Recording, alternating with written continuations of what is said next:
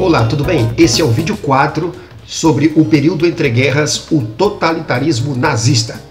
É interessante que você assista os outros três vídeos da série que abordam os principais fatos do período entre guerras, que se refere aos loucos anos 20, a crise de 1929 e o totalitarismo fascista na Itália, para facilitar a compreensão deste conteúdo, pois ambos estão no mesmo contexto, o período entre guerras. Antes de entrarmos no totalitarismo nazista, é importante compreendermos alguns conceitos que são básicos para regimes totalitários.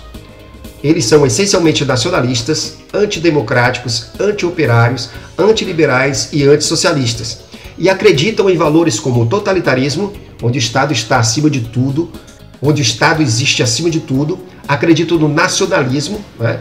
ou seja, para eles tudo deve ser feito para a nação, pois esta é a mais alta forma de sociedade. Acreditam no idealismo, ou seja, no instinto e no anseio para resolver os problemas da sociedade.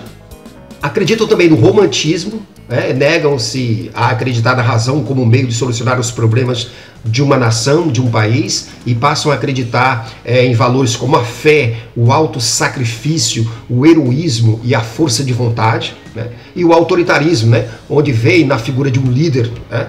O, o né, como uma, uma autoridade indiscutível, por entenderem que as nações precisam de trabalho e prosperidade, e não de liberdades democráticas.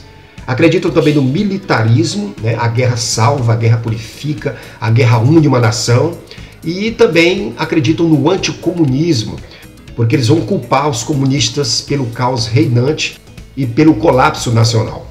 Uma característica do nazismo alemão, né, o antissemitismo. Né? Os alemães é, é, apregoavam a perseguição racista aos judeus por duas causas. Primeiro, porque eles acreditavam que os judeus marxistas foram os responsáveis pela derrota alemã na Primeira Guerra. E também porque os judeus eram uma ameaça à edificação de uma nação forte, de uma raça ariana pura. Né? Os judeus eram para Hitler antinacionais, imorais e marxistas. Os grupos que apoiaram a chegada do nazismo ao poder: o capital financeiro, a alta burguesia e o magnata Krupp, é, um grupo de empresários alemães que empreenderam de todo o coração a caminhada pelo novo curso e compreenderam e agradecidos adotaram as grandes intenções do Führer. O nazismo alemão, Adolf Hitler. As derrotas da Alemanha na Primeira Guerra, né? as humilhantes assinaturas do Tratado de Versalhes, o regime dos Kaisers né? alemães foi substituído pela República de Weimar, né? 1918 a 1933 que já surgiu marcada pela derrota, pela humilhação e pela crise econômica. E em 1923, a República de Weimar decidiu suspender o pagamento das indenizações de guerra devidas à França. Rapidamente, a França invadiu o Vale de Ruhr como represália. E os trabalhadores alemães na região negavam-se a trabalhar para os franceses, e isso obrigava o governo alemão a não abandoná-los financeiramente. Resultado: hiperinflação alemã em 1923 chegando a mais de 32 mil por cento. A fundação do Partido Nazista e a criação da Polícia Paramilitar, a seção de assalto, a SA.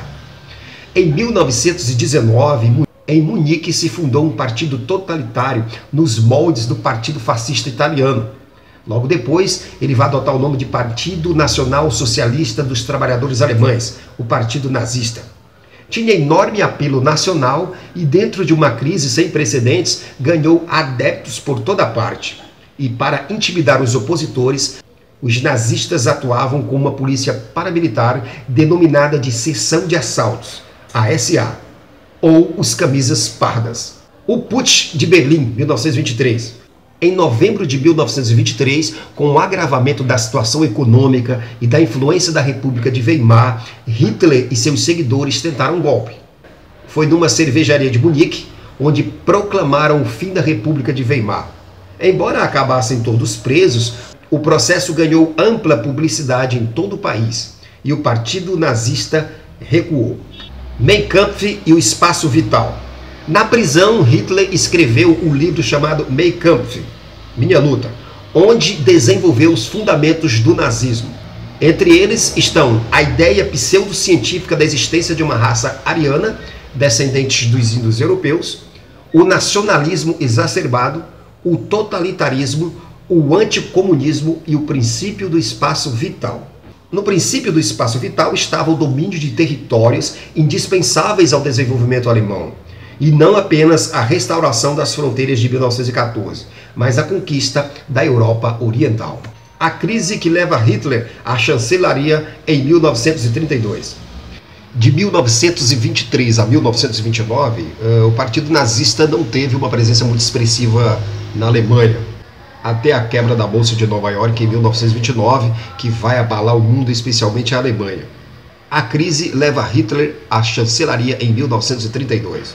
Os 6 milhões de desempregados surgidos com a crise de 1929 intensificarão a atuação dos partidos políticos, principalmente os de esquerda, os comunistas, o que vai amedrontar a elite e a classe média alemã. E aí, portanto, eles passarão a ver na proposta nazista a salvação nacional. E as tropas da SA, as seções de assalto, né, passarão a agir livremente. E em 1932, o presidente Hindenburgo ofereceu a Hitler a chancelaria alemã, ou seja, o comando do Estado. Hitler no poder e a perseguição aos oposicionistas. Inicia-se assim a eliminação de toda a oposição, especialmente políticos de esquerda. A farsa de Hitler, o incêndio no parlamento alemão. Hitler organizou uma farsa, provocou um incêndio que destruiu o prédio do parlamento, Reichstag, né?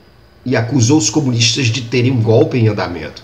Isso lhes permitiu instalar uma ditadura totalitária. Deputados e líderes de esquerdas foram presos e levados para campos de concentração, prisões e extermínios de opositores, judeus e mais tarde prisioneiros de guerra. O endurecimento da ditadura hitlerista. Hitler organizou outras forças além da seção de assalto, né, da SA. Organizou as SS, seções de segurança, que correspondia a uma polícia política do partido nazista, bem mais treinada e mais fiel ao Führer. Né? E também fundou a Gestapo, uma polícia secreta do Estado.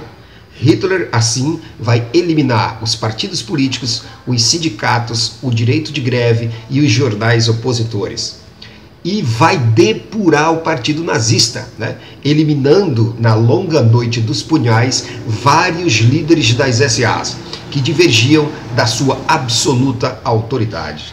Cerca de 70 líderes e 5 mil outros nazistas foram mortos por soldados das SS e pela Gestapo. A proclamação do Terceiro Reich. Em 21 de março de 1933, Hitler vai proclamar a criação do Terceiro Reich.